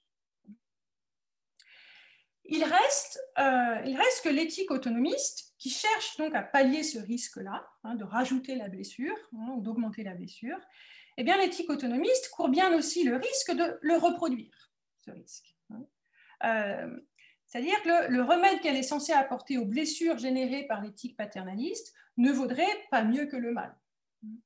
Et c'est ce que les critiques qui lui sont adressées, que j'ai parcouru l'une d'elles tout à l'heure, mettent finalement en avant. C'est-à-dire que la vulnérabilité intrinsèquement liée à la maladie peut être redoublée non seulement par défaut d'autonomie, parce qu'on néglige l'autonomie que le patient peut ou pourrait exercer, mais aussi par excès, parce qu'on exige de lui une autonomie qu'il ne peut pas ou qu'il ne veut pas euh, exercer. Alors, la question que je voudrais maintenant soulever et qui donc nous occupera pour le troisième et dernier moment de la conférence euh, est, la suivante, hein, à, partir voilà, de, ces réflexions-là. Euh, est-ce bien la polarisation de la relation de soins sur l'autonomie qui est responsable de cet effet contre-productif hein, Que sont les vulnérabilités pathogènes? Puisqu'il y en avait, des vulnérabilités pathogènes étaient générées par l'éthique autonomiste, mais elles sont générées aujourd'hui voilà, aussi par une éthique autonomiste, ou elles peuvent l'être. Ou bien ces vulnérabilités pathogènes sont-elles plutôt le résultat d'une conception inadéquate de l'autonomie, qui est peut-être valable ailleurs, mais qui ne s'applique pas à la situation clinique, voire nulle part. Alors, la première branche de l'alternative, donc l'idée que, que la polarisation de soins, de la relation de soins sur l'autonomie est responsable voilà, de ces vulnérabilités, cette première branche de l'alternative est sûrement à écarter si l'on considère, euh, comme le fait le, philosophe suisse Bernard Berti, que les soins au sens médical du terme, mais peut-être pas seulement au ce sens-là, sont au service de l'autonomie. Ils ont pour but, hein, de nous permettre de mener une vie de notre choix. Alors, Berchi écrit qu'une telle affirmation peut sembler banale. Je dirais que ça dépend du public qui la reçoit et qu'elle peut euh, aussi bien euh, sembler, euh, sembler choquante. Hein. Il n'y a sans doute rien d'absurde à penser que le soin est au service de la santé plutôt que de l'autonomie. Qu'est-ce qui justifie donc cette idée? Alors, tout simplement, la réflexion que l'on peut attribuer à Aristote, hein, que si la santé est un bien que nous désirons naturellement, évidemment, ça ne signifie pas hein, que nous fassions toujours tout ce qui est en notre pouvoir pour la préserver. Euh, mais si la santé est néanmoins un bien que nous désirons naturellement, c'est un bien que nous ne désirons pas seulement pour lui-même, mais aussi pour le genre de vie qui nous permet de mener. C'est donc un bien au moins partiellement instrumental en vue d'autre chose. Et dire que le soin est au service de la santé seulement apparaît alors tout de suite réducteur car cela revient à amputer la vie humaine de ce que Berchi après d'autres appellent sa dimension biographique, par contraste avec sa dimension biologique, c'est-à-dire la dimension de la vie humaine qui se construit et se raconte de façon singulière à partir des choix que nous faisons, des objectifs qui sont les nôtres, des projets que nous souhaitons réaliser. Et que même dans les soins palliatifs, hein, cette dimension biographique, même dans les soins palliatifs, on cherche encore à la conserver, tandis que la santé n'est plus un objectif atteignable. Alors, bon, on, peut, hein, malgré, euh, voilà, malgré cela, vouloir peut-être continuer à dire, mais quand même, voilà, le soin est plutôt au service de la santé, c'est ça la priorité. Mais alors, si on, si on, si on veut continuer à soutenir cela, eh bien, en réalité, il faut mobiliser une définition très large de la santé, à l'instar de, celle de, l'OMS, hein, de l'Organisation mondiale de la santé depuis 1946, euh, hein, que je rappelle ici, la santé est un état de complet bien-être physique, mental et social et ne consiste pas seulement en l'absence de maladie ou d'infirmité. Définition très large en effet, euh, qui assimile en fait la santé à la vie bonne ou à la vie accomplie, et pas simplement au maintien d'un équilibre ou d'une normalité euh, biologique et psychique. L'exemple typique euh, est celui de l'assistance médicale à la procréation, Pourquoi? Eh bien parce qu'on on, peut soutenir qu'à proprement parler, l'AMP n'a aucun objectif thérapeutique. C'est-à-dire qu'elle intervient toujours en réponse à un désir d'enfant, et jamais seulement au diagnostic d'une pathologie. Elle ne prend pas principalement la forme d'une intervention curative qui guérirait les personnes infertiles, mais elle consiste en fait à pallier cette infertilité, hein, ce, qui est différent. Et on l'a bien vu dans les débats encore récents autour de l'élargissement de l'accès à l'AMP, hein, à l'occasion de la, révision de la loi de, bioéthique. Euh, la question n'est évidemment pas de savoir hein, à ce propos de qui il est légitime de préserver la santé, mais puisque pour beaucoup de gens, les enfants sont une composante de la vie bonne, la question est de savoir qui il est légitime d'aider pour la réaliser. Or, on pourrait très bien formuler cette question un petit peu autrement. Il s'agit de savoir l'autonomie de qui mérite d'être assisté ou soutenu. L'autonomie étant alors la capacité d'agir librement et par là de façonner notre existence en fonction de ce qui nous importe ou de ce qui compte pour nous. Vous voyez que l'idée d'être à soi-même sa propre loi, dont il faut convenir qu'elle est un petit peu similaire quand on cité grec aux individus contemporains, cette idée prend un visage ici, voilà, beaucoup plus concret. Bon, dire que le soin est au service de l'autonomie plutôt que de la santé paraît donc désormais euh, tout à fait intelligible. Reste donc la seconde branche de l'alternative. Quelle conception de l'autonomie, puisqu'il en existe plusieurs, est-elle la mieux à même de rendre compte de cette finalité du soin? Alors, une façon de répondre à ce problème, qui est d'ailleurs euh, adoptée par mon collègue suisse, hein, euh, passe par la distinction entre l'autonomie comme seuil et l'autonomie comme idéal, distinction qui est en fait interne au concept d'autonomie lui-même. Alors on va d'abord s'arrêter brièvement sur l'autonomie comme idéal, c'est-à-dire comme l'objet d'une quête, hein, un bien qui n'est pas déjà acquis, mais vers lequel on tend, auquel on aspire, voire auquel euh, nous devrions toutes et tous aspirer. L'autonomie est alors associée à tout un ensemble de, vertus hautement prisées dans la tradition philosophique, mais aussi dans nos sociétés contemporaines. Il en va là d'un style de vie caractérisé notamment par l'indépendance à l'égard des préjugés, la connaissance de soi-même, la maîtrise de son existence, capacité à lui donner un sens, la culture de ses goûts et de ses talents. En situation clinique, euh, cette conception qu'on peut appeler perfectionniste de l'autonomie soulève une difficulté qu'on a déjà rencontrée, hein, puisque pour être autonome en ce sens, il faut s'informer et ne pas se contenter de croire ce que l'on nous dit. Hein. Euh, il faut décider pour soi et ne pas s'en remettre aux autres. Eh bien, cette conception légitime le retournement du droit de savoir en devoir de savoir ou du droit de choisir en devoir de choisir. L'autonomie comme seuil paraît alors préférable. Euh, cette conception correspond à l'idée que l'autonomie, avant d'être un idéal de vie, est une condition nécessaire à toute décision valable. On sait ainsi qu'en situation clinique, il faut être suffisamment autonome pour pouvoir donner son consentement ou pour qu'il soit euh, significatif. De ce point de vue, donc à la différence hein, du, précédent, il paraît donc opportun d'avoir une conception de l'autonomie pas trop exigeante, Hein, voire euh, minimale, hein, euh, et donc compatible avec des styles de vie très éloignés de l'idéal d'autonomie, là j'ai un peu brossé, hein, sans quoi beaucoup de patients risquent d'être exclus, voilà, a priori de l'autonomie. Alors, quels sont les critères pertinents? Alors, les spécialistes de bioéthique, bien évidemment, en ont proposé, hein, à commencer par voilà, les, auteurs des principes médicaux, hein, euh, initialement parus en 1979, qui constituent, comme on dit souvent, la, Bible de la bioéthique américaine.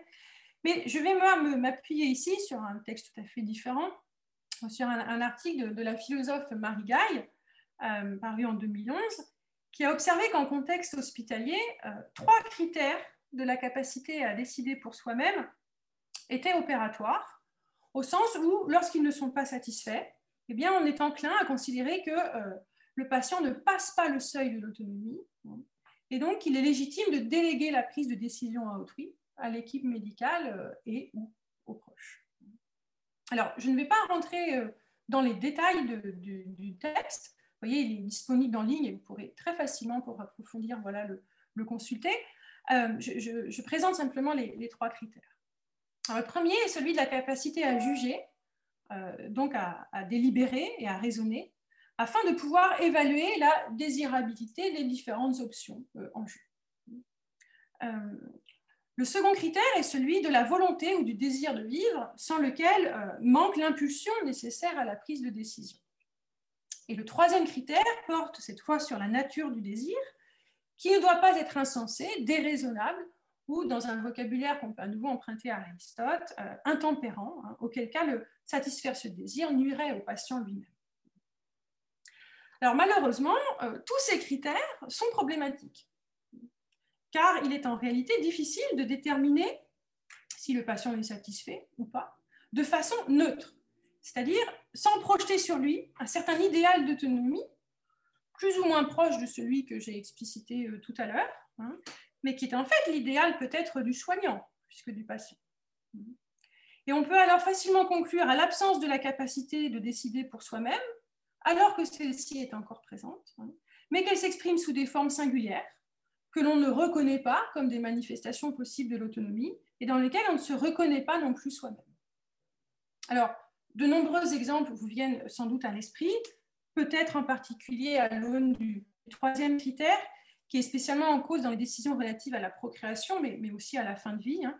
Ces, décisions, enfin, ces, cas se prêtent en effet volontiers au glissement, hein, qui consiste à inférer un manque d'autonomie, non pas d'une incapacité réelle à choisir, mais d'une incapacité à faire ce qui se présente aux yeux de la médecine ou de la société comme le bon choix, ce qui est évidemment différent.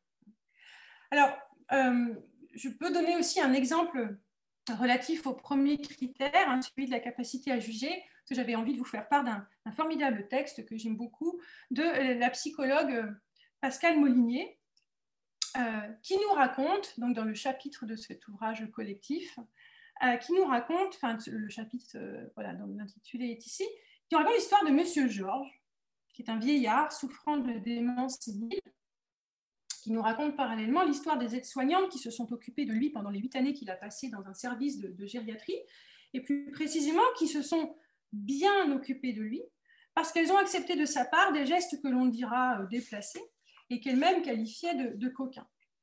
Je reprends seulement euh, voilà, un extrait des enseignements que, Pascal Molinier tire du, récit des aides-soignantes, hein, qui est affiché.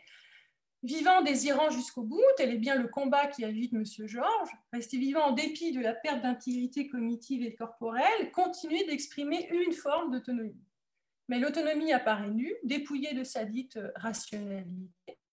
L'humain ne se définit pas par la raison ou l'intelligence supérieure, mais par la pulsion.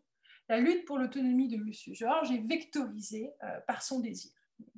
Donc on a là euh, un cas où euh, on pourrait déduire d'une incapacité à juger, de la perte de la capacité à juger, un manque d'autonomie, alors qu'en fait, elle se manifeste par d'autres voies, mais qui sont socialement plus dérangeantes hein, et, aussi professionnellement.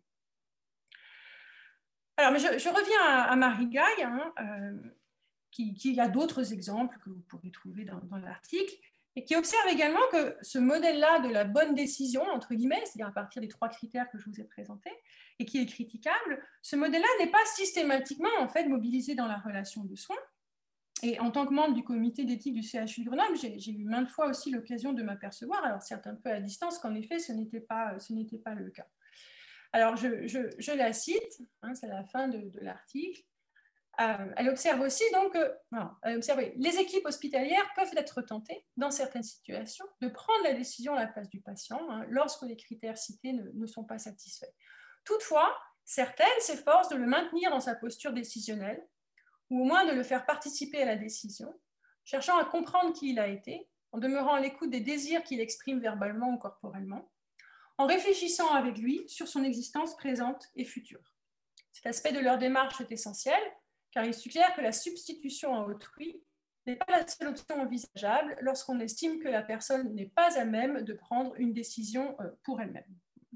Alors, euh, cette démarche peut s'illustrer dans ce schéma que j'ai repris d'un bref article de Suzanne Brauer, qui est vice-présidente de la commission centrale d'éthique de l'Académie suisse des sciences médicales.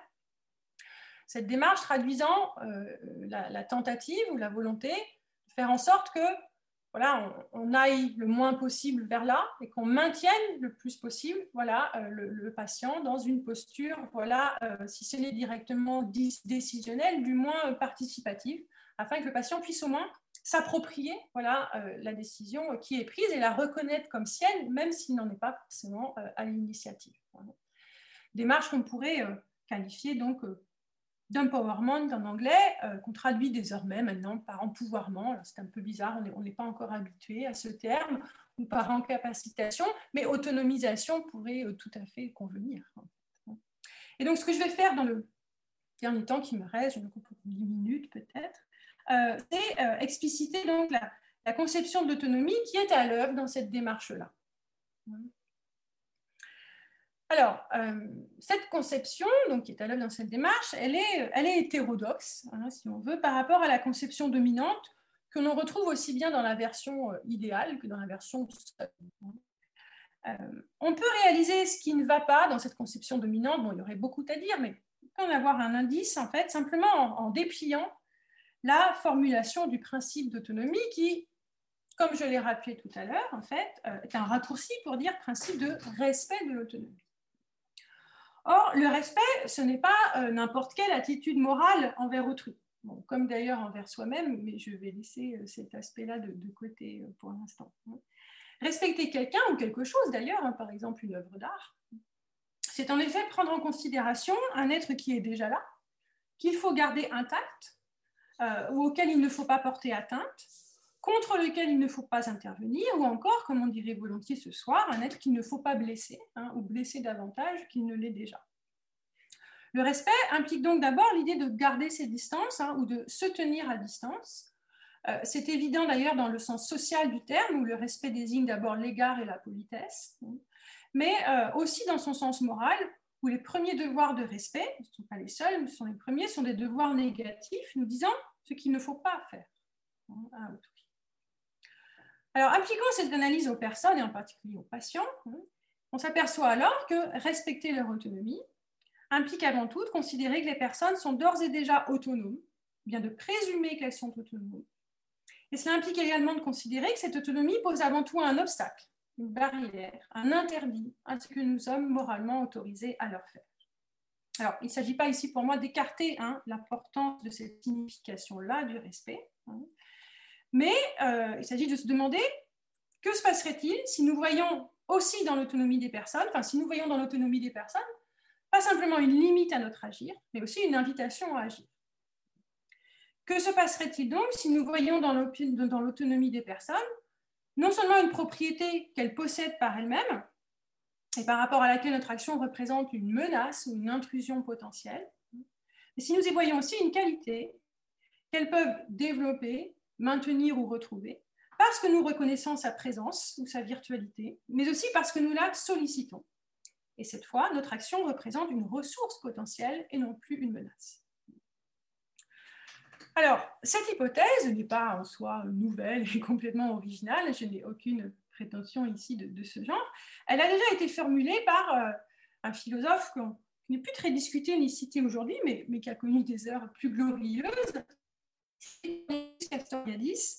Euh, dans son commentaire d'un texte de Freud, Freud écrivant euh, qu'il y a trois métiers impossibles. Éduquer, donc l'enseignement, gouverner, donc la politique, et puis soigner, donc pour Freud la psychanalyse, mais rien n'empêche peut-être d'élargir un petit peu le sens euh, du terme. Alors pourquoi s'agit-il là de métiers impossibles? On pourrait penser dans un premier temps que ces métiers sont très difficiles ou très pénibles, mais il est évident qu'il y en a d'autres, des métiers très difficiles, très pénibles. Euh, ou bien on pourrait penser que ce sont des métiers voués à l'échec, à être mal faits ou à produire des résultats insatisfaisants, ce qui était peut-être l'idée de Freud.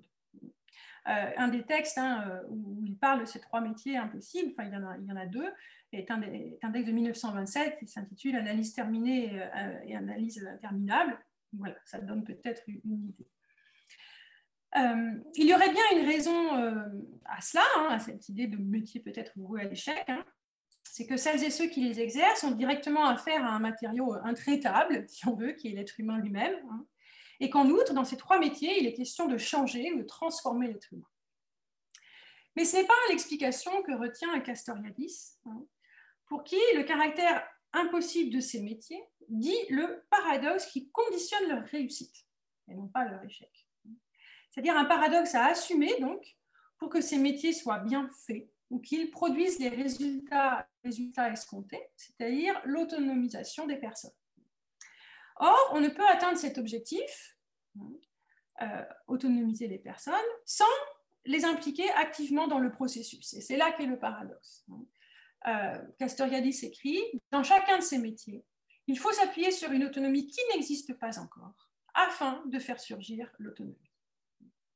Il faut donc, dans chacun d'eux, euh, faire en quelque sorte le, pari d'une autonomie possible, toujours déjà là d'une certaine façon, hein, euh, comme dirait Ricoeur, mais qui n'adviendra que si on encourage cette autonomie, si on part à la recherche des ressources et des capacités disponibles chez l'élève, le citoyen ou le patient, pour entreprendre de révéler ces ressources, ces capacités, et pour entreprendre de les développer.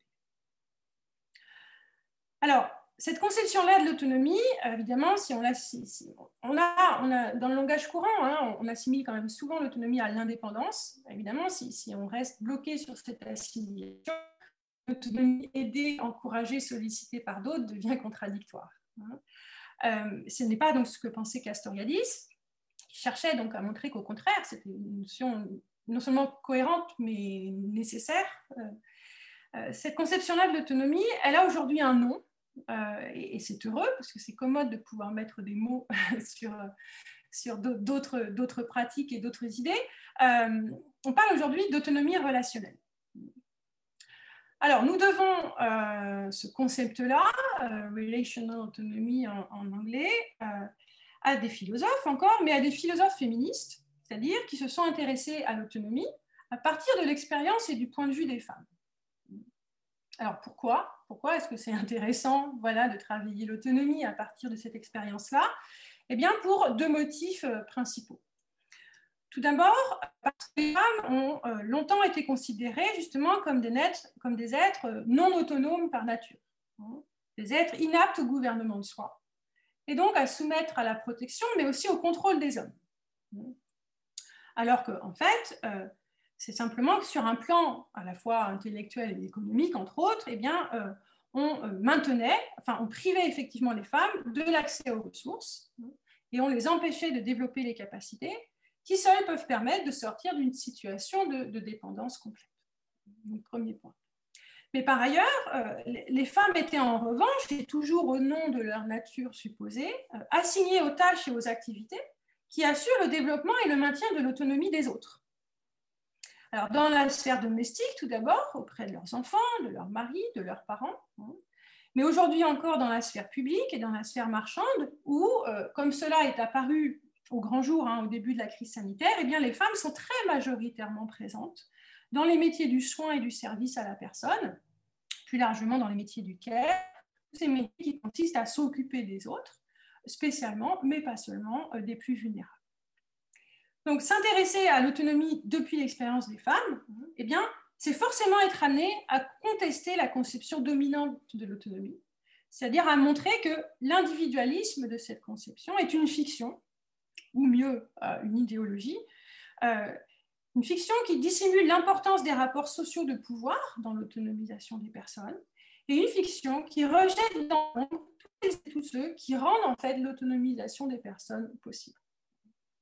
Alors, dans les termes de, la philosophe euh, John Tronto, hein, que, j'ai mentionné en introduction, on pourrait dire que cette autonomie-là, euh, qui n'est pas l'autonomie relationnelle, justement, qui est la, version individualiste de l'autonomie, est en fait l'autonomie des plus privilégiés d'entre nous, c'est-à-dire de celles et ceux qui sont en position de pouvoir et qui peuvent ainsi se permettre de rendre invisibles les personnes dont pourtant leur pouvoir dépend aussi.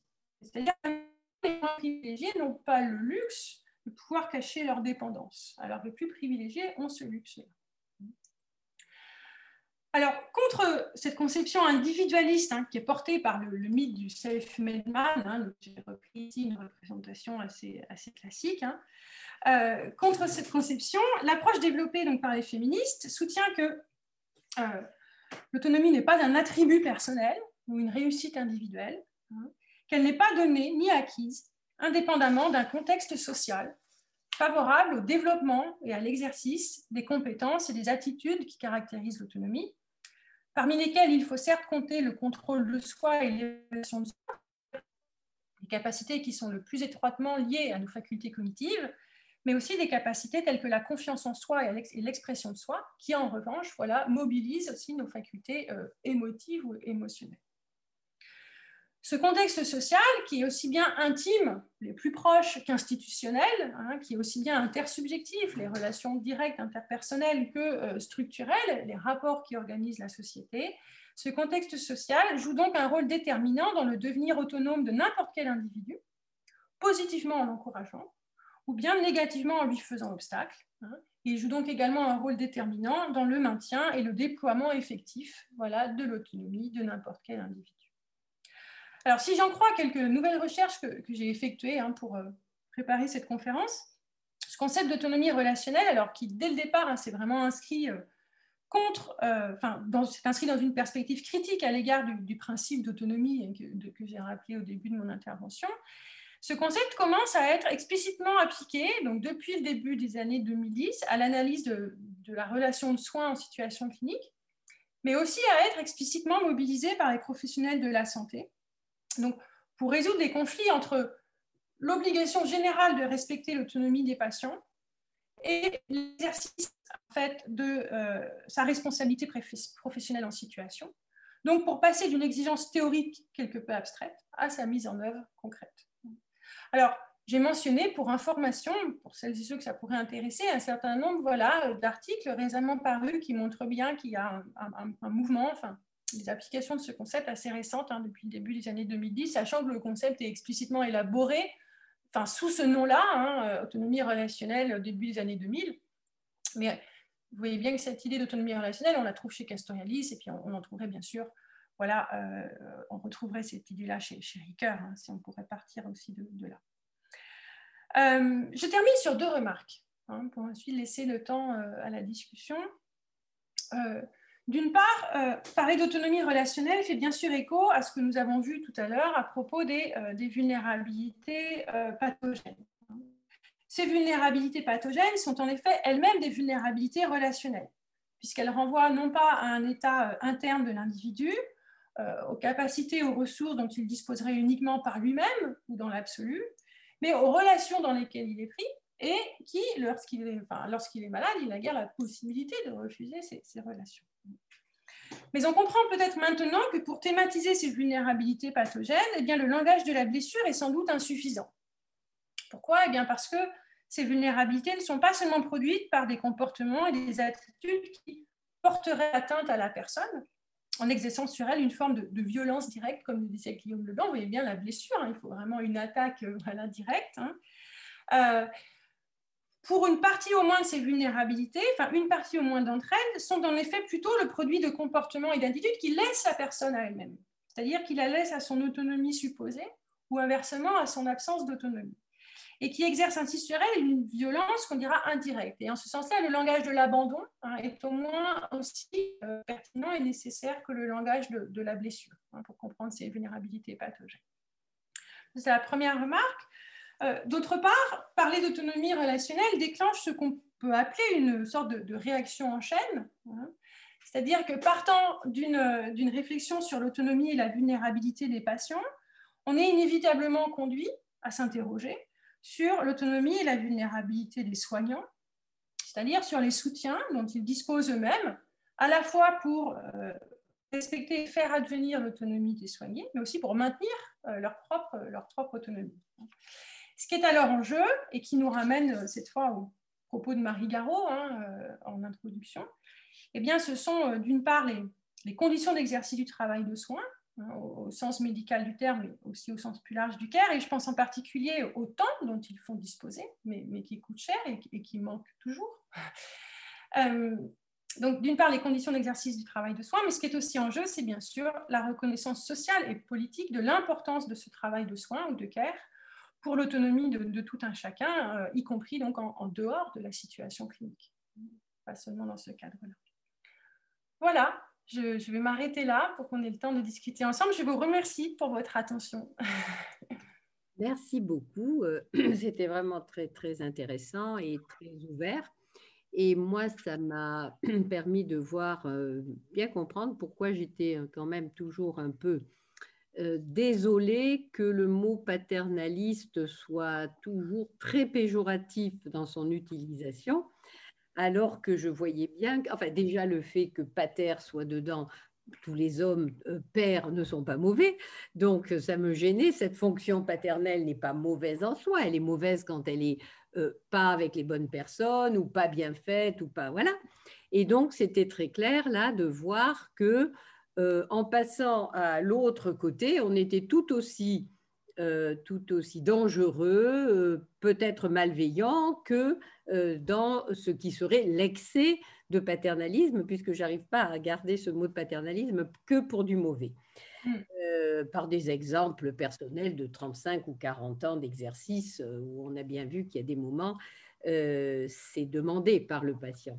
Et, c'est aussi lourd d'accepter ce que le patient demande dans le sens qu'on pourrait appeler de, de, paternalisme, qui n'en est pas un, que, l'inverse. Donc voilà, et c'est, je trouve ça très très bien dit, bien exposé. Et le plus important, en attendant que quelques questions apparaissent, mais je vois déjà un chat, donc on va pouvoir bientôt donner la parole. C'est le nombre de concepts différents, de, mots différents que vous avez utilisés.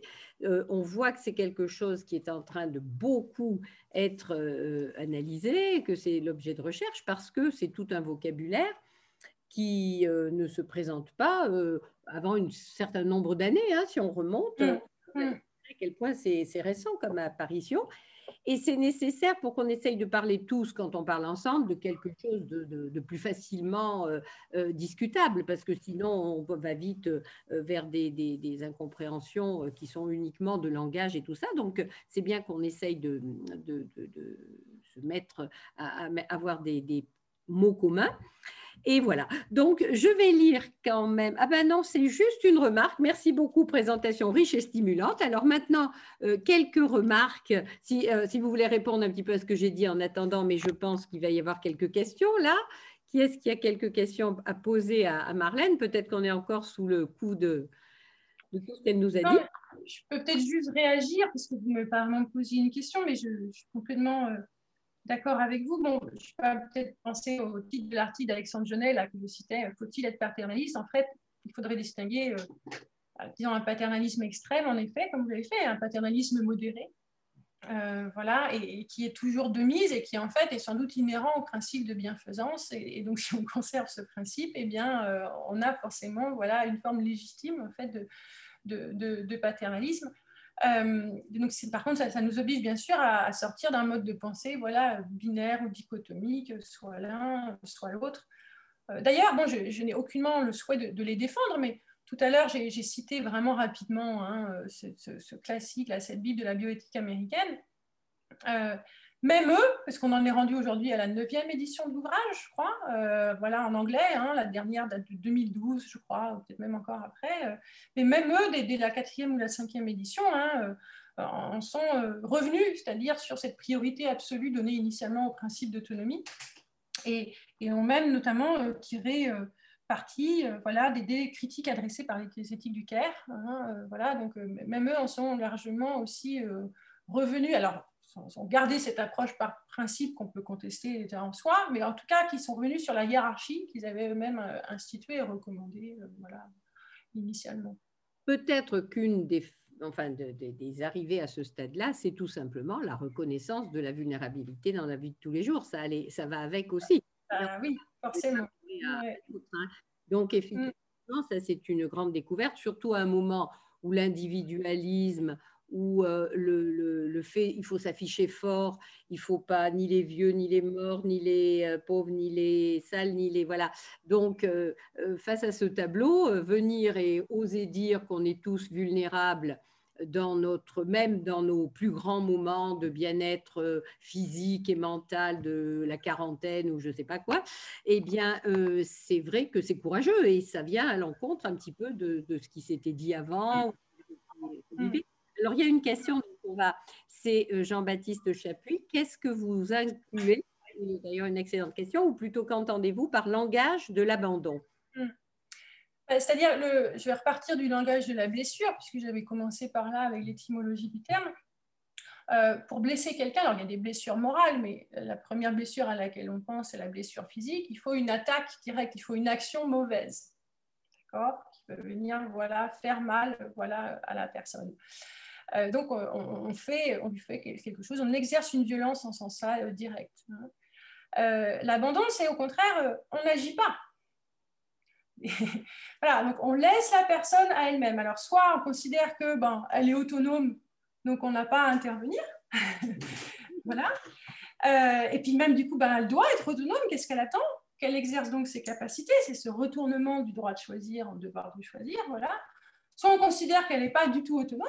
Hein, et là, on va, intervenir, mais disons, on ne va pas intervenir sur le plan de son autonomie. Euh, on intervient uniquement, voilà, en précisant, de toute façon, elle n'est pas autonome, elle est dans cette catégorie-là, donc on n'a plus de questions euh, à se poser.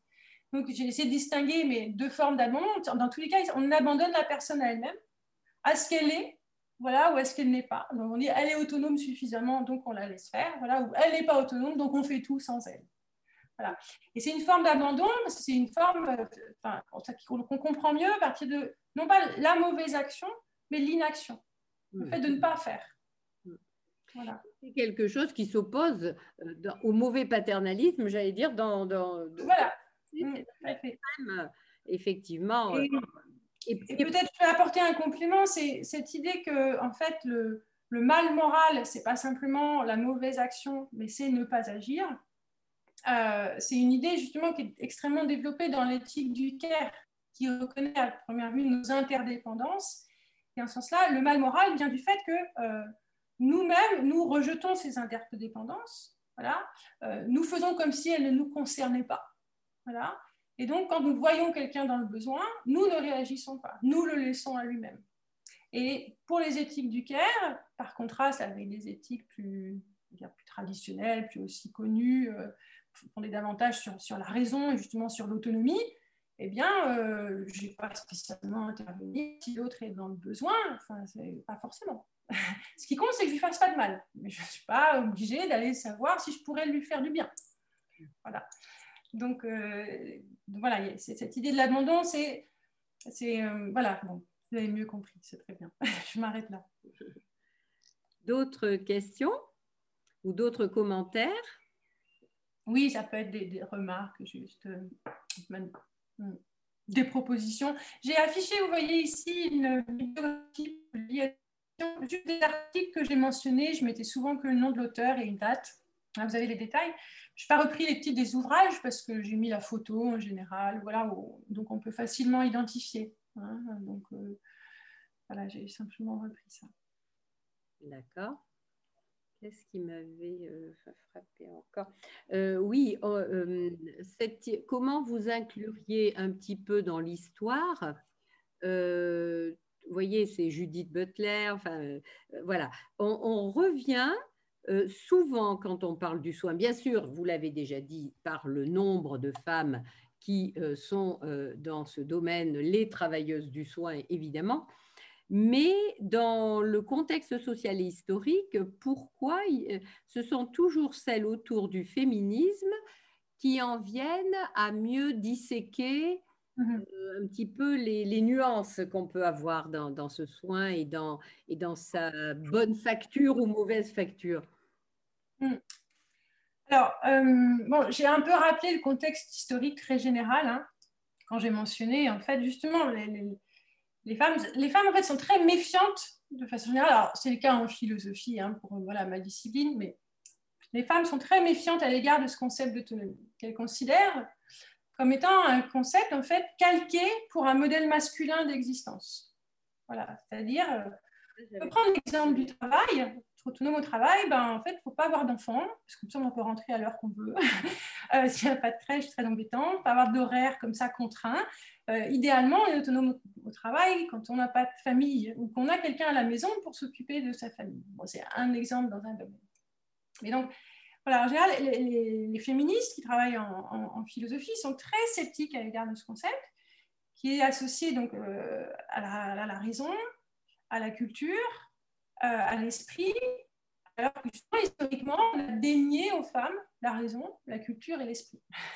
Et donc, en ce sens-là, c'est un concept qui a contribuer à légitimer des formes de domination voilà, sur les femmes. Certaines d'ailleurs philosophes aujourd'hui, euh, aujourd'hui depuis la fin des années 90, hein, certaines défendent l'idée qu'il faut vraiment rejeter ce concept d'autonomie. En fait. Euh, et, voilà, il faut complètement l'abandonner parce qu'il fait trop de mal philosophique, politique, moral. Euh, d'autres, et, et l'alternative est se dire non, on en a absolument besoin, c'est aussi un instrument essentiel pour penser l'émancipation des femmes. Par contre, on a besoin d'un concept reconfiguré, transformé, à partir de tous les points aveugles, justement, du concept individualiste qui est dominant. Euh, donc, les femmes étant les premières victimes d'une conception erronée de l'autonomie, on va dire, eh bien, ont été du coup celles qui ont, pour, celles en tout cas qui cherchent, qui, qui pensent qu'il est très important de, le conserver, ne serait-ce que pour penser le droit à disposer de son corps, à disposer de soi, qu'on a, on a besoin de ce concept-là. Simplement, il faut le transformer radicalement. Voilà. Et, à partir d'expériences concrètes de ce que c'est que l'autonomie. Et donc, beaucoup se sont en effet penchés voilà, sur, voilà, par exemple, sur le soin. Voilà, en théoricienne, et pas simplement parce que y a, ce sont des femmes qui majoritairement sont dans ces professions, mais même si ça va ensemble. Oui, c'est très très intéressant ce que vous venez de dire. Et effectivement, euh, euh, je pense que le mot lui-même enfin, me dérange. Voyez, l'idée qu'il faut garder, oui, mais certainement euh, parce que, enfin, dès notre naissance, nous sommes absolument pas dans l'autonomie et, et, on ne sera jamais. Le langage ne permet pas que nous soyons. Et, et le fait que nous ayons besoin d'avoir quelqu'un en face de nous pour parler, rien que ça déjà, euh, empêche euh, tout, Alors, nous avons deux personnes. Euh, Jean-Baptiste Chapuis, qu'est-ce que vous en...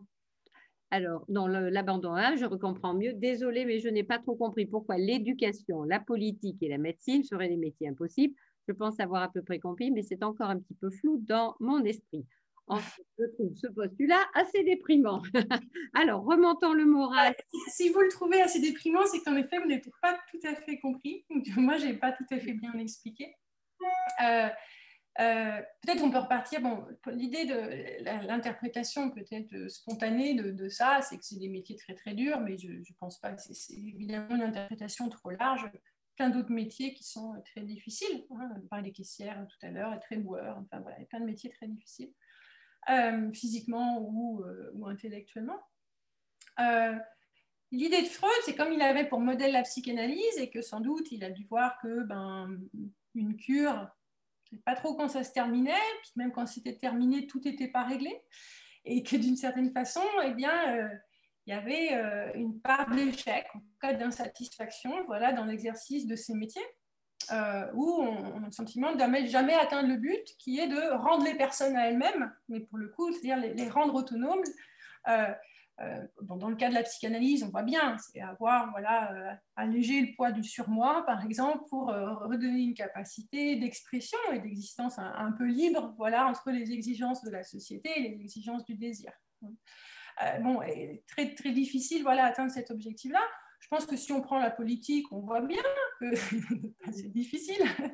Euh, voilà. Euh, donc on pourrait, rester en effet sur cette idée, euh, on, échoue forcément. Hein. Au sens où c'est un, pas qu'on rate totalement, c'est que c'est insatisfaisant, le résultat n'est pas, parfait. l'idée de Castoriadis n'est pas complètement incompatible en fait avec ça. c'est-à-dire finalement, oui, on peut peut-être jamais réussir complètement, mais ce qui compte, c'est euh, l'espoir de réussir, le but qu'on vise. Et ça correspond à l'idée qu'en fait, de façon générale, l'autonomie en effet toujours un idéal, un idéal régulateur, mais qu'on n'incarne jamais complètement. Donc, euh, et on peut toujours repousser ou qui pourrait se déployer sous de nouvelles formes qu'on n'envisage pas au départ. Hein. Euh, donc, c'est l'idée aussi de, laisser ouvert qu'est-ce que ça veut dire de devenir autonome et comment le devenir. Hein. Donc, donc c'est l'échec, enfin, l'insatisfaction est peut-être positive, dire qu'il y a du possible, voilà, de, l'espace qui est encore là. Euh, et donc l'idée de Castoriadis, c'est que c'est impossible au sens, ça paraît contradictoire du point de vue logique. Il faut rendre ces personnes autonomes, mais elles ne le sont pas au départ. Alors, du coup, ben, normalement, quand, si on veut transformer quelqu'un qui ne l'est pas déjà, on a l'impression qu'il va falloir les transformer de l'extérieur. Il va falloir leur imposer quelque chose. Puisque l'autonomie n'est pas là au départ, il va falloir amener cette autonomie de l'extérieur. Or, dit, si on fait ça, on rate. On est un mauvais enseignant, on est un mauvais politique, on est un mauvais soignant. Euh, même si l'autonomie est au départ, il faut aller la chercher de l'intérieur et la solliciter de l'intérieur. Hein. Euh, c'est-à-dire, il faut laisser l'enfant euh, apprendre, pas juste lui déverser des contenus, mais solliciter les capacités qui vont lui permettre d'apprendre par lui-même. mais il faut les, titiller, les interpeller, cette capacité. Donc faire comme s'il était déjà autonome, pour qu'il ait la confiance nécessaire pour voilà, développer effectivement ses capacités. Donc l'idée d'impossibilité ici, c'est une sorte, parce que ça contredit la logique, être présent, être absent. Euh, voilà, c'est en ce sens-là. Mais c'est un paradoxe qu'on va dire euh, productif, en fait. Voilà.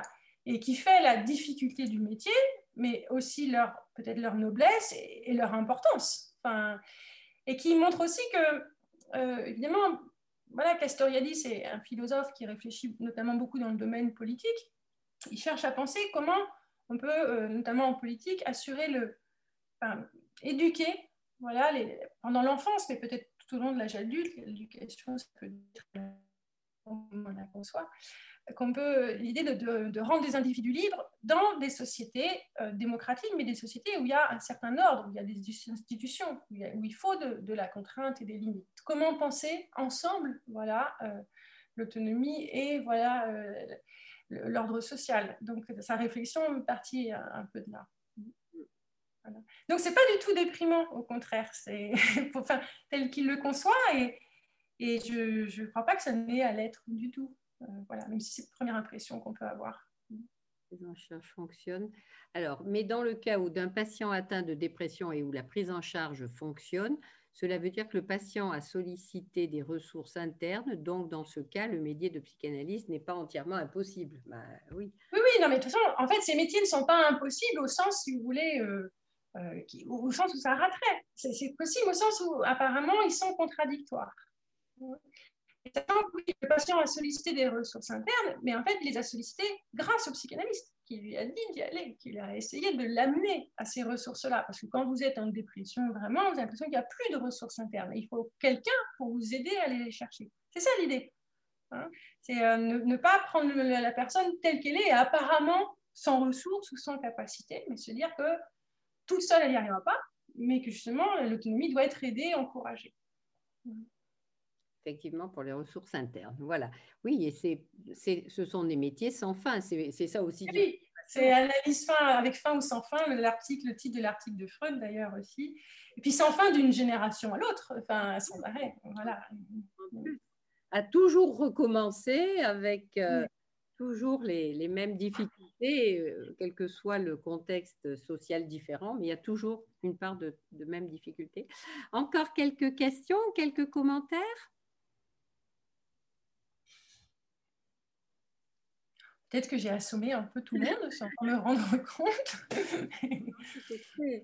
c'est très, intéressant. Et c'est vrai ce que vous disiez, c'est que euh, Castoriadis c'est un peu au purgatoire tout de suite. Et c'est bien dommage, hein, parce que euh, on dit 20 ans, il aurait dû renaître vers 2010. Alors, enfin, voilà, oui, il aura certainement un nouveau, il y aura un anniversaire ou quelque chose. Euh, Parce que c'est vrai que c'est intéressant. Hein, non, et puis c'est oui, il y a une association hein, qui, conserve, qui discute castorialisme. Mais oui, il est un peu oublié, mais certainement que c'est temporaire. Voilà, voilà. Alors attendez, encore un chat. Là, non, c'est qu'on vous remercie, c'est parfait. Merci à vous. C'était passionnant. C'est vrai que c'était très, très intéressant. Euh, je pense que euh, ça me donne comme ça l'idée qu'il faudrait des personnes comme vous dans des présentations cliniques que nous faisons et, qui vous permettraient de capter peut-être certaines attitudes de la personne qui est face au patient, etc., pour nous les faire mieux remarquer. Donc, euh, écoutez, quand euh, la vie aura repris non pas ce normal, parce qu'il n'y a rien de normal à ce que nous vivions, mais une vie plus habituelle, eh bien, euh, si vous le voulez bien, nous vous inviterons à Clermont-Ferrand pour euh, discuter d'une ou deux. Euh, voilà. surtout que je n'ai pas eu l'occasion de venir en vrai là, donc ce serait aussi l'occasion de se rencontrer, autrement, plus chaleureusement aussi. merci pour, l'invitation. Mm. Alors, si plus personne n'a de questions, voilà, on va se dire Bonsoir. J'entends un petit bruit, non, c'est bon. Eh bien, écoutez, euh, Marlène, merci beaucoup, beaucoup. Je vous remercie. Merci à tous. Et surtout très ouvert. Vous, euh, franchement, vous nous apportez beaucoup de termes qu'il va falloir qu'on s'approprie, qu'on travaille. Euh, voilà. Moi, je pense que c'est une des missions de la philosophie, c'est-à-dire de donner des, outils pour voilà, réussir à mieux nommer et du coup exprimer des expériences. voilà. Donc, je oui, c'est un peu ce que je vous ai proposé en effet euh, aujourd'hui. Merci beaucoup. Bonsoir à tous. Merci à vous. Au revoir.